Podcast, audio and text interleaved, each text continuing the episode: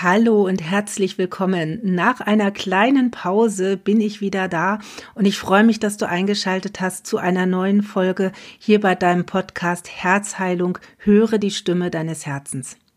Ja, wie gesagt, ich habe eine kleine Pause eingelegt, denn bei mir ist überraschend entstanden, dass ich gerade umziehen muss oder dass ich umziehen darf, je nachdem, wie man es sehen möchte. Und ähm, ja, da muss ich jetzt in, musste ich in der letzten Zeit und muss ich auch noch einiges organisieren. Ich denke, du wirst das sicherlich kennen. Du bist sicherlich auch schon mal umgezogen und da kommt einfach einiges auf einen zu, was dann organisiert werden möchte. Und deswegen brauchte ich eine kleine Pause. Aber heute eine neue Folge und wir sind weiterhin beim Thema Abhängigkeiten, speziell emotionale Abhängigkeiten. Aber in der heutigen Folge soll es generell ein bisschen um das Thema Abhängigkeiten gehen und auch darum, Woher kommen denn diese Abhängigkeiten? Warum rutschen wir in eine Sucht? Warum rutschen wir in eine Abhängigkeit? Und ich denke, wenn du ganz ehrlich zu dir bist, wirst auch du sicherlich erkennen, dass du die eine oder andere Abhängigkeit in deinem Leben gehabt hast oder auch hast und wirst sicherlich das Thema auch kennen, wie es da, ja, wie schwer es auch da ist, äh, herauszukommen. Denn ich würde mal sagen, dass es vermutlich kaum einen Menschen gibt, der nicht in irgendeiner Form sich von Dingen abhängig macht. Und ja, bei Abhängigkeit oder bei dem Thema Sucht denken wir meist gleich so an die typischen Süchte, an die typischen Dinge, äh, die man so damit verbindet, wie zum Beispiel Drogen, Alkohol, Zigaretten.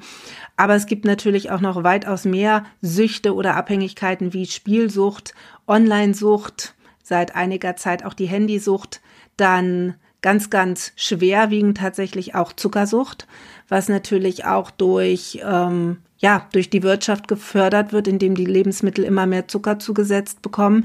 Das ist auch eine Sucht, die ich erlebt habe und die ich ähm, mehr oder weniger, Gott sei Dank, heilen durfte.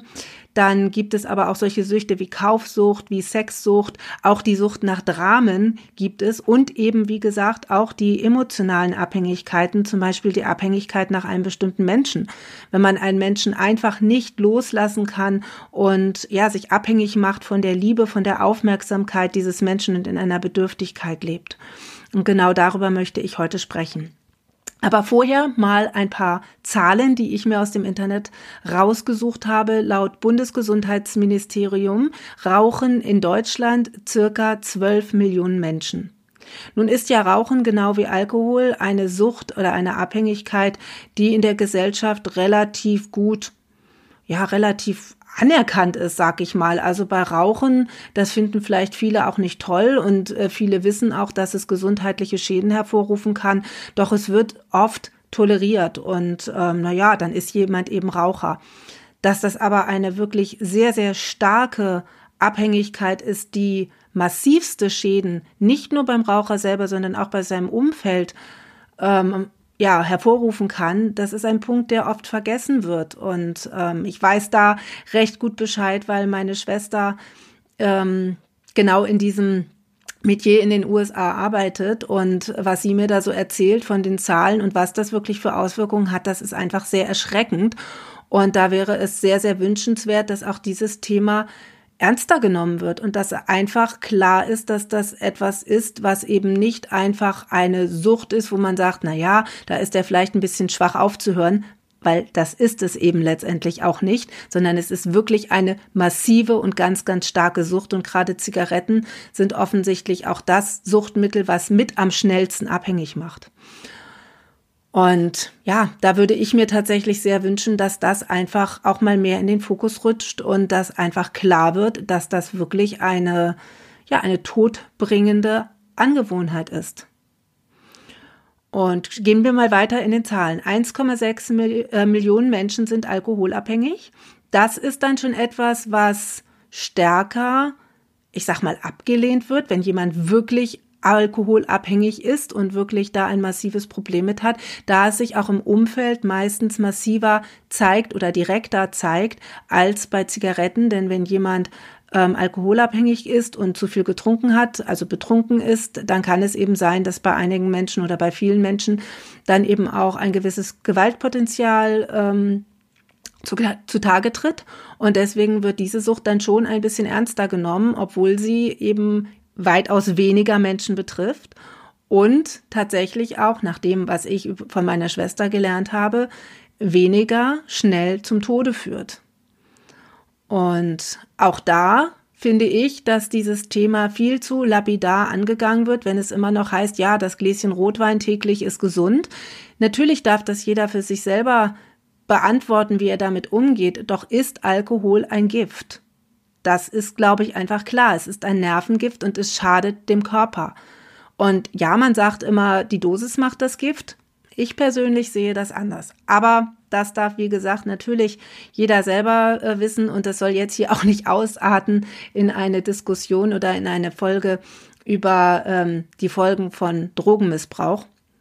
Ich finde es nur wirklich sehr, ähm, ja, sehr erschreckend, diese Zahlen zu sehen. Also 12 Millionen Menschen, die rauchen, 1,6 Millionen Menschen, die alkoholabhängig sind. Und das sind ja auch nur die Zahlen, die bekannt sind. Wahrscheinlich die sogenannten Dunkelziffern werden sehr viel höher sein. Und auch die Menschen, die regelmäßig Alkohol konsumieren, sich aber nicht als Alko alkoholabhängig bezeichnen würden, sind mit Sicherheit auch ein, ein Vielfaches. Und ähm, ja, Schätzungen legen nahe, dass 2,3 Millionen Menschen von Medikamenten abhängig sind. Dann gibt es natürlich die Menschen, die andere Drogen zu sich nehmen, wie hier zum Beispiel Cannabis aufgeführt ist, 600.000 Menschen. Ähm, 500.000 Menschen zeigen ein problematisches oder sogar pathologisches Glücksspielverhalten. Auch das ist eine ganz, ganz starke Sucht und etwa 560.000 Menschen sind online abhängig. Wobei ich da tatsächlich die Zahl auch sehr viel höher sehen würde, schon alleine auch aufgrund der vielen Kinder, die ja auch durch Online-Verhalten spielsüchtig werden, die dann also quasi gleich mehrere Süchte miteinander verbinden. Und das ist natürlich jetzt gerade in der momentanen Zeit, wo die Ablenkung im Außen so wegfällt, noch massiver. Und das einfach jetzt mal so zu den Zahlen. Und ähm, mir geht es ja hier mehr um die emotionalen Abhängigkeiten. Nur der Punkt ist, jede Sucht in die wir geraten, jede Abhängigkeit, die wir haben, hat ja mit einer Emotion zu tun. Denn Abhängigkeiten haben ihren Ursprung immer im Inneren. Und zwar dadurch, dass dort ungeheilte Muster sind, dass dort sehr, sehr tiefe Wunden und Verletzungen sind, die einfach ein Ventil brauchen. Die Seele sucht sich ein Ventil, weil diese, diese Schmerzen, diese, diese seelischen Schmerzen, diese Verletzung so tief ist und ähm, das Bewusstsein aber es nicht anschauen möchte, weil es einfach zu weh tut. Und dann suchen wir etwas, um das zu kompensieren. Oft ist es auch ein Gefühl der Leere, dass man einfach das Gefühl hat, es ist irgendwie sinnlos. Und dann suchen Menschen nach etwas, was diese Leere füllt und kompensieren das mit irgendwelchen Dingen, die in dem Moment ihnen ein Glücksgefühl geben. Das ist zum Beispiel bei Kaufsucht so, dass Menschen, die kaufsüchtig sind, ähm, einfach erleben, dass sie in dem Moment ein Gefühl von Glück haben, wenn sie diese Dinge kaufen. Jedoch geht das eben ganz, ganz schnell wieder weg. Und das kann ich selber bestätigen, weil ich äh, sagte ja schon, dass ich äh, eine ganze Zeit lang sehr stark zuckerabhängig war und ähm, oder Süßigkeiten abhängig. Und auch ich habe damit eine Zeit in meinem Leben kompensiert, in der es mir sehr, sehr schlecht geht. Ich werde da in einer der nächsten Folgen noch ausführlicher drüber sprechen. Und es war einfach dieses Gefühl, etwas zu ersetzen, was mir in meinem Leben gefehlt hat. Und die Süßigkeiten haben mir in dem Moment dieses Gefühl der Wärme und der Geborgenheit gegeben. Natürlich hatte das leider auch bei mir massive Auswirkungen. Nicht nur, dass Zucker auch äh, ein Gift ist, nicht nur in Massen gegessen, sondern tatsächlich weißer raffinierter Zucker ist zumindest in meiner Welt und nach meinem Verständnis auch schon in geringem Maße einfach nicht positiv für den Körper, um es mal so auszudrücken.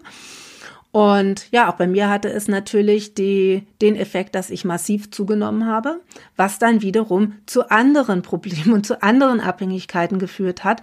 Nämlich dadurch bin ich dann zum Beispiel irgendwann, als ich meinte, ich müsste nun ja, unbedingt etwas dagegen tun, in eine Laufsucht geraten, dass ich also viel zu viel äh, joggen gegangen bin und damit äh, dann wiederum meinen Körper auf andere Weise belastet habe. Oder zum Beispiel, und das klingt irgendwie immer sehr lustig, aber das war tatsächlich tatsächlich nicht lustig, war ich viele, viele Jahre abhängig davon, Pläne zu schreiben. Pläne, wie ich denn jetzt von diesen Kilos wieder runterkomme. Ich weiß wirklich nicht, wie viele Bücher ich vollgeschrieben habe mit Plänen, ähm, was ich jetzt tue in der nächsten Zeit, um diese Kilos loszuwerden. Und ja, wie du dir vielleicht schon denken kannst, ich habe es natürlich nicht durchgehalten. Ich habe es ein paar Tage gemacht und dann kam eine neue Idee oder dann habe ich gemerkt, ach, das ist irgendwie doof und das, das passt mir jetzt doch nicht. Dann hat die Sucht wieder zugeschlagen. Dann bin ich in meine alten Muster verfallen, weil eben das, was den Auslöser für diese Sucht gegeben hat, nicht geheilt gewesen ist. Und ja, dann habe ich die Pläne verworfen und habe neue Pläne geschrieben weil ich in diesem Moment immer wieder das Gefühl hatte, ich brauche einfach diese Kontrolle und ich brauche diese Aussicht auf Besserung. Nur diese Besserung ist nie eingetreten. Ich weiß nicht, wie viele Diäten ich gemacht habe. Ich kann es wirklich nicht mehr zählen, aber ich habe tatsächlich alles, was es auf dem deutschen Markt gibt, ausprobiert. Und ja, es hat natürlich nichts gebracht, denn der Ursprung, der Kern, warum ich diese Sucht entwickelt hatte und warum ich auch dieses Übergewicht für mich meinte, eine Zeit lang zu brauchen, der war halt einfach nicht gelöst. Und so lange konnte ich mein Gewicht nicht loslassen. Das habe ich tatsächlich erst geschafft, als ich angefangen habe, meine Tiefe anzuschauen, mein Inneres anzuschauen und die Dinge zu lösen, die dafür zuständig waren. Denn es gibt einige Fragen, die man sich stellen darf, und die auch du dir gerne stellen darfst, wenn du für dich auch einen Punkt hast, wo du sagst, ja, da ist etwas, da fühle ich mich abhängig von und das möchte ich auch gerne lösen. Das ist einmal der, die Frage, wann hat das begonnen? Wann hast du das erste Mal oder wo kannst du einen Punkt festmachen, wo du sagst, ja, da gab es etwas und da habe ich damit begonnen oder da kann ich mich daran erinnern, dass es dort entstanden ist. Das muss kein genaues Datum sein, aber eine ungefähre äh, Richtung. Dann, wer war der Auslöser dafür? Wer war daran beteiligt? Oft sind es andere Menschen, die in uns etwas auslösen, die uns vielleicht vermeintlich sehr stark verletzen oder wo wir uns sehr stark verletzen lassen, wo wir ein Mangelgefühl haben. Und dann müssen wir dieses Mangelgefühl anders ersetzen und fangen eben an, eine Sucht zu entwickeln. Und oft sind andere Menschen daran beteiligt, wobei ganz wichtig, diese Menschen sind nicht der Auslöser sondern das, was sie in dir auslösen, die Verletzung, die dadurch geschieht oder das Mangelgefühl, das dadurch geschieht, das aber schon in dir angelegt ist, wird durch diese Person getriggert und dann entwickelst du diese Abhängigkeit daraus. Und auch eine ganz, ganz wichtige Frage, was gibt dir diese Sucht? Denn das ist ein Punkt, den habe ich auch lange Zeit ja vernachlässigt, weil mir das gar nicht bewusst war, dass diese Sucht eine gewisse Sicherheit gibt. Es ist ein Ritual, es ist etwas, was du vielleicht schon viele, viele Jahre für dich antrainiert hast. Und dann ist es ganz, ganz schwer, das aufzugeben, denn plötzlich fehlt etwas. Als ich anfing aufzuhören, Pläne zu schreiben, da hatte ich plötzlich Zeit. Denn das dauert. Das dauert dort zu sitzen und für drei, vier Monate einen Plan zu schreiben, sich genau zu überlegen, was esse ich an dem Tag, wie mache ich das, was mache ich da für ein Programm, was mache ich an Sport, wie kriege ich das in meinen Kalender und so weiter. Und plötzlich war diese Zeit übrig. Und da hat mir etwas gefehlt. Und das dann nicht wieder mit einer neuen Abhängigkeit oder einem neuen äh, Ritual, was letztendlich vielleicht nicht gut tut, zu ersetzen, gelingt letztendlich dann eben nur, wenn der Auslöser für diese Sucht gelöst ist, wenn das geheilt ist, dann ist es möglich, da rauszukommen. Und deswegen darfst du dich, wenn du das möchtest, eben einfach gerne mal fragen, wo bist du denn in Abhängigkeiten gefangen? Wo hast du etwas, wo du sagst, oh Mensch, da, das, das, das nervt mich selber und da fühle ich mich einfach aber auch schlecht, weil ich das Gefühl habe, dass ich da einfach nicht rauskomme. Und dann kommt ja oft auch noch dazu, dass wir uns dann minderwertig fühlen, dass wir das Gefühl haben, keine Disziplin zu haben. Das Gefühl, ja, ich schaffe das ja sowieso nie, alle anderen schaffen das, aber ich nicht, weil ich bin zu blöd dazu. Denn meistens ist eben auch ein mangelndes Selbstbewusstsein, ein mangelndes Selbstwertgefühl ein Grund, warum wir in eine Abhängigkeit geraten. Und gerade wenn es eine emotionale Abhängigkeit ist, zum Beispiel nach einem bestimmten Menschen, was ich halt sehr, sehr oft in meinen Beratungen auch bei Frauen habe, dass sie dann sagen, ja, ich liebe diesen Mann so sehr und der lehnt mich aber ab und dennoch, ich komme einfach nicht von dem los. Oder dann, dann äh, ähm, haben sie mal irgendwie gelesen, ja, das ist meine Dualseele oder meine Zwillingsflamme oder mein Seelenpartner oder wir haben Karma miteinander und deswegen muss das ja so sein. weil ich habe ja gelesen, dass das dann so ist und dass dieser Schmerz dann auch gut ist und so weiter. Und ja, natürlich, diese, diese Dinge gibt es, das habe ich ja selber auch erlebt. Doch ist immer wichtig zu gucken, was steckt denn dahinter? Warum ist denn diese Liebe vermeintlich so groß, dass man den anderen nicht loslassen kann? Denn wenn du jemanden wirklich aus ganzem Herzen liebst, dann geht es dir nicht mehr darum, dass dieser Mensch bei dir ist, dann geht es dir nicht mehr darum, dass du von diesem Menschen etwas Bestimmtes erwartest oder etwas Bestimmtes haben möchtest, sondern dann geht es dir darum, dass es diesem Menschen gut geht, dass er glücklich ist. Und ja, natürlich darfst du dir dann auch wünschen, dass er das mit dir gemeinsam ist. Doch wenn das in dem Moment nicht sein soll oder generell nicht sein soll, dann ist es wichtig, ihn in Liebe freizugeben. Und jegliches Gefühl von Wut, von Groll, auch von Eifersucht und äh, jegliche Gedanken, die schon manch, bei manchen ja fast in Hass auch münden, weil sie sagen, der hat mich so verletzt, das sind alles Gefühle des Egos und das sind alles Gefühle der Abhängigkeit. Denn das hat alles nichts mit Liebe zu tun. Und das ist etwas, was wir oft verwechseln. Und deswegen ist es wichtig zu schauen, ist es wirklich Liebe, was du empfindest, oder ist es eine Abhängigkeit? Eine Abhängigkeit, weil du vielleicht deine romantischen Gefühle, deine romantischen Vorstellungen auf diese eine Person fixiert hast. Eine Abhängigkeit, weil dieser Mensch etwas in dir triggert, was du kennst. Ja, wenn du zum Beispiel erlebt hast, dass du in deiner Kindheit immer um die Liebe deines Papas kämpfen musstest, egal ob es jetzt real war oder ob es für dich sich einfach so angefühlt hat, dann ist es sehr wahrscheinlich, dass du es auch erleben wirst, dass du Männer in dein Leben ziehst, die dich nicht wollen.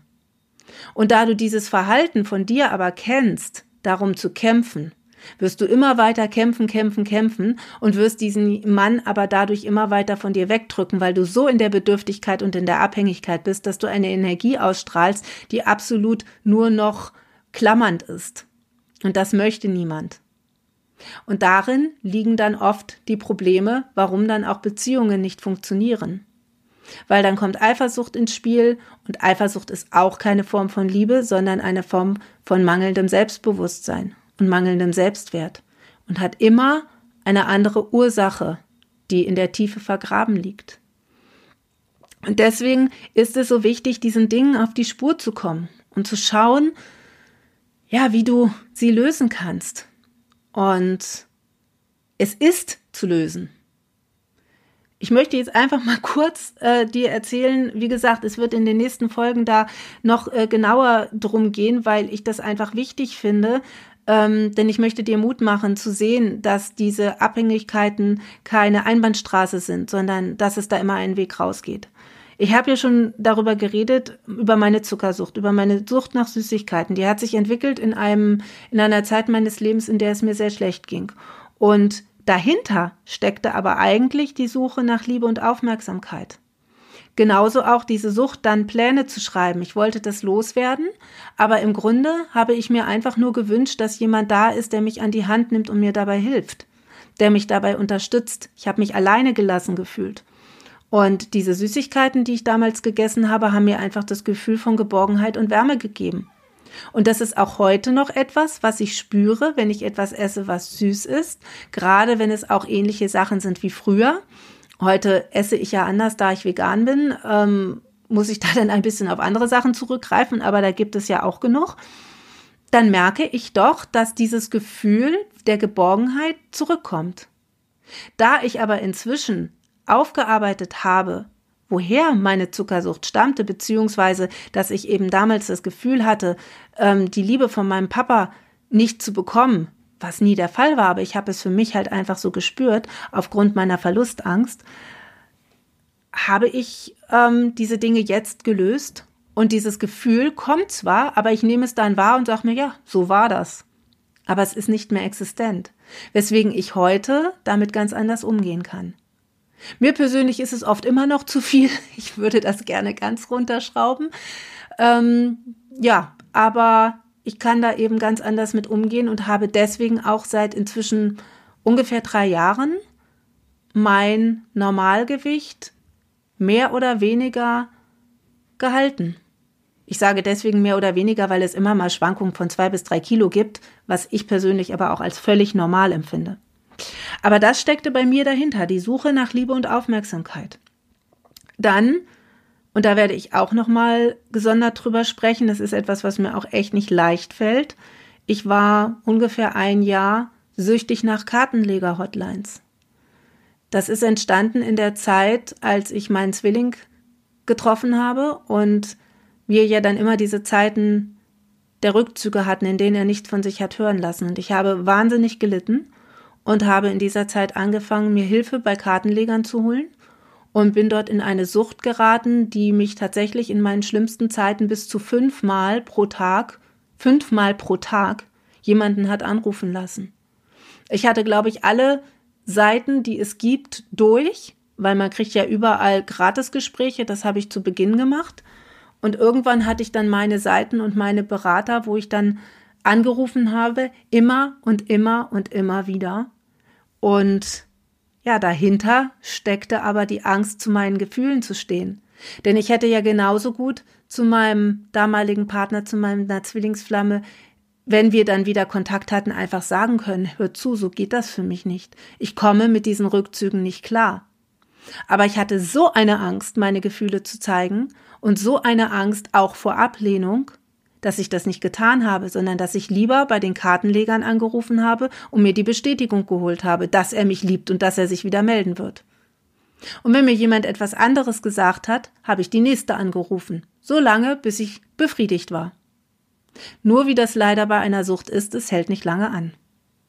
Und wie gesagt, in einer der kommenden Folgen werde ich da noch genauer drüber sprechen. Ich war harmoniesüchtig. Auch eine Sucht, die sehr, sehr viele haben. Ich habe die von meiner Mama übernommen. Hat sich so geäußert, dass einfach über Probleme nicht gesprochen wurde.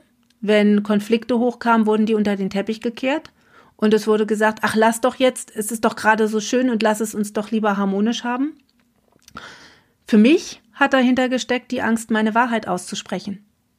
Das, wovon ich jetzt hier rede, was ich jetzt hier kundtue, auch was ich am Anfang gesagt habe über meine Meinung, was Zigaretten, Alkohol und so weiter angeht und auch so offen über meine Probleme zu sprechen, hätte ich mich früher nie getraut. Denn ich habe mir immer gedacht, erstens interessiert es sowieso niemanden, warum soll ich das erzählen? Und zum anderen macht man sich angreifbar, wenn man zu seiner Wahrheit und seiner Meinung steht.